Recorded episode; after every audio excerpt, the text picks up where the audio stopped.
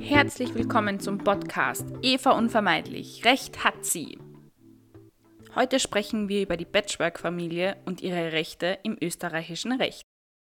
Was es mit der Patchwork-Familie auf sich hat, klären wir jetzt.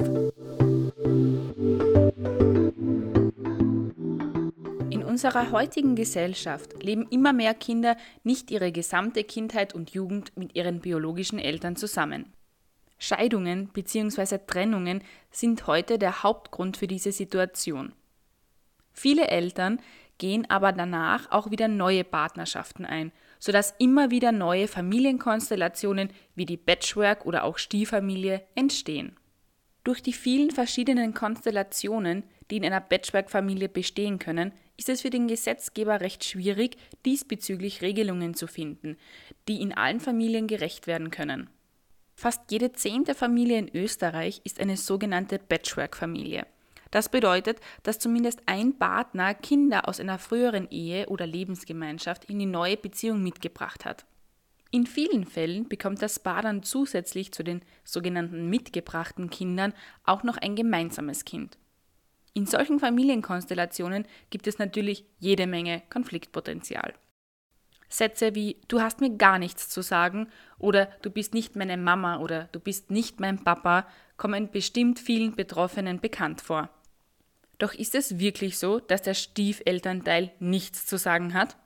Hierzu gehört gesagt, dass obwohl es immer mehr Patchwork-Familien gibt, hat sich der Gesetzgeber auf diese sozialen Umwälzungen noch nicht wirklich eingestellt. Stiefeltern erwerben beispielsweise ihren Stiefkindern gegenüber weder ein Sorgerecht noch sonstige Rechte. Was sie aber sehr wohl haben, sind Pflichten. Was man somit sagen kann, sie haben nur Pflichten, keine Rechte. Welche das genau sind, klären wir jetzt.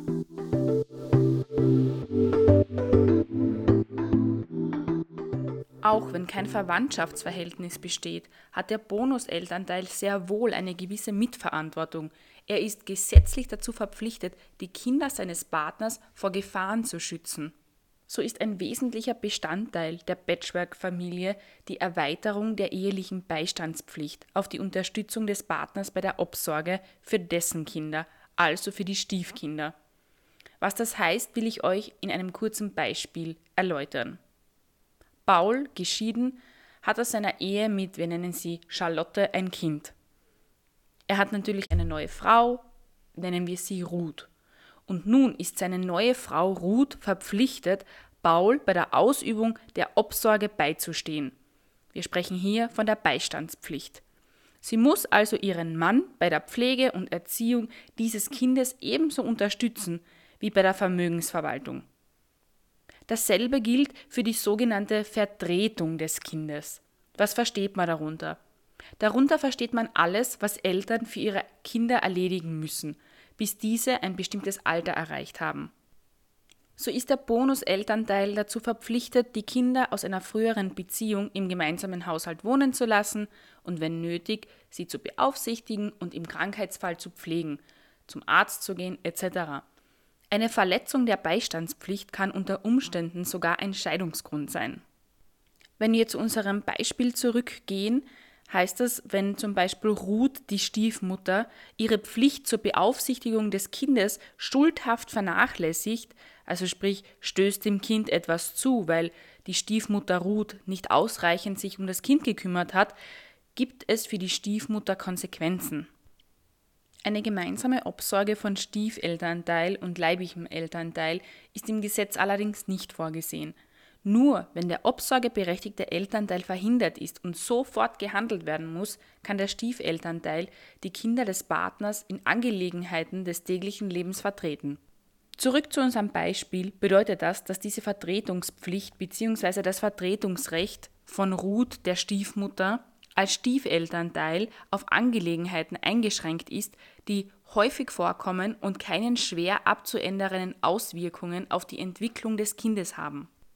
Somit darf die Stiefmutter Ruth etwa im Mitteilungsheft unterschreiben, an Elternsprechtagen teilnehmen oder alltägliche medizinische Eingriffe einwilligen oder aber natürlich das Kind vom Kindergarten oder der Schule abholen. Wir gehen davon aus, dass Ruth die Stiefmutter nicht die böse Stiefmutter ist, sondern die liebevolle, herzliche Stiefmutter, die Bonusmama.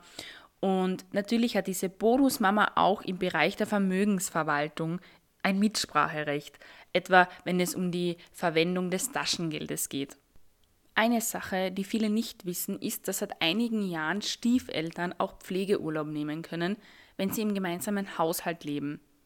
Sind sich jetzt aber Stiefmutter oder Vater und Stiefkind sehr nahe und möchten eine sogenannte rechtlich bindende Situation schaffen, so bleibt ihnen nur die Adoption.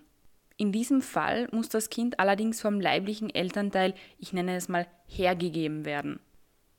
Diese sogenannte Annahme an Kindesstatt kommt dann durch einen schriftlichen Vertrag zwischen den Annehmenden und dem Wahlkind, also dem Stiefkind, durch eine gerichtliche Bewilligung zustande. Ab dem 14. Lebensjahr hat das Wahlkind ein Mitspracherecht.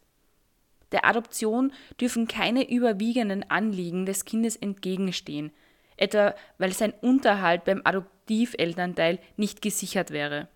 Das Gericht bewilligt die Adoption üblicherweise, wenn sie dem Wohl des Kindes dient.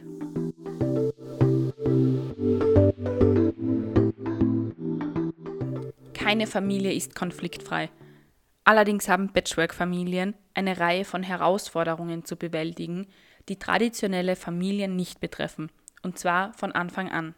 Denn am Beginn der Patchwork-Familie steht immer eine Trennung, der Tod eines Elternteils und damit eine Erfahrung, die für jedes Kind, zumindest zunächst, sehr traumatisch ist. Auch wenn zwischen dem Zerfall der früheren Familie und dem Aufbau der neuen viel Zeit verstrichen ist, kann längst verarbeitet Geglaubtes wieder ans Licht treten und muss neu bewältigt werden. Nicht zu unterschätzen sind hier auch die vielen Veränderungen. So zum Beispiel auch das sogenannte Namensrecht.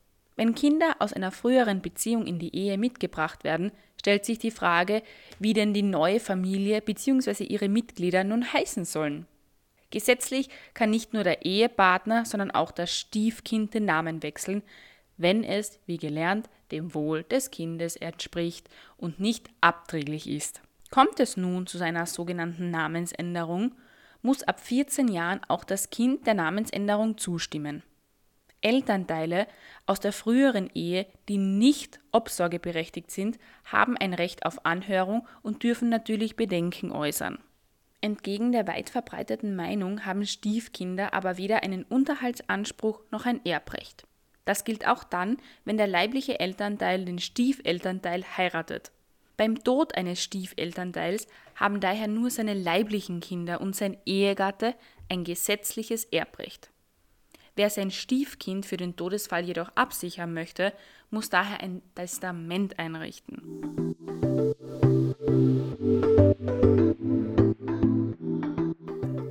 Individuellen Herausforderungen, mit denen eine Patchwork-Familie konfrontiert wird, hängt insbesondere auch vom Alter der Kinder ab. Säuglinge und Kleinkinder etwa sind noch stark an eine Hauptbezugsperson, in den meisten Fällen wird es die Mutter sein, fixiert. Bleibt diese starke Bindung bestehen, verkraften Kinder in diesem Alter eine Trennung meist gut und akzeptieren auch eine neue sekundäre Bezugsperson recht bald. Die Aufgabe eines Stiefelternteils ist auf keinen Fall einfach. Denn der Stiefelternteil ist, wie eben schon erklärt, dazu verpflichtet, für das Wohl des Kindes zu sorgen. Zur selben Zeit jedoch hat er aber, wenn man das so sehen mag, so gut wie keine Rechte, solange er eben nicht das Kind adoptiert. Berücksichtigungen findet die Patchwork-Familie beispielsweise bei der beitragsfreien Mitversicherung in der Krankenversicherung, der Pension, Berücksichtigung bei Pflegekarenz oder Pflegeteilzeit sowie Anspruch auf Pflegefreistellung oder zum Beispiel den Eintritt in den bestehenden Mietvertrag.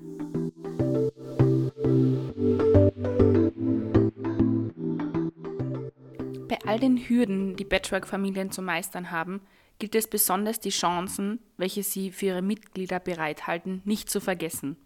So sind Patchwork-Familien oft bunter, vielfältiger und nicht selten lebendiger als traditionelle Familienverbünde. Kinder in Patchwork-Familien lernen zwangsläufig mit vielen verschiedenen Bezugspersonen zu interagieren und sind daher oft sozial kompetenter. Außerdem zeigen sie sich nicht selten konfliktfähiger und toleranter als ihre Altersgenossen. Gerade wenn wenig oder gar kein Kontakt zum leiblichen Elternteil besteht, kann der soziale Vater oder die soziale Mutter darüber hinaus eine wichtige emotionale Stütze darstellen. Somit ist die Patchwork-Familie definitiv als Chance zu betrachten. Ich hoffe, ich konnte euch mit dieser Podcast-Folge wertvolle Informationen und Einblicke in dieses komplexe Thema gewähren. Es ist wichtig, die Bedürfnisse und Rechte aller Beteiligten in einer Patchwork-Familie zu berücksichtigen und zu respektieren, um ein harmonisches Zusammenleben zu ermöglichen. Ich hoffe, diese Episode hat dazu beigetragen, euch dabei zu helfen. Solltet ihr Fragen oder Anregungen haben, zögert bitte nicht, mich zu kontaktieren. Somit danke ich euch fürs Zuhören und bis zum nächsten Mal im Podcast Eva Unvermeidlich. Recht hat sie!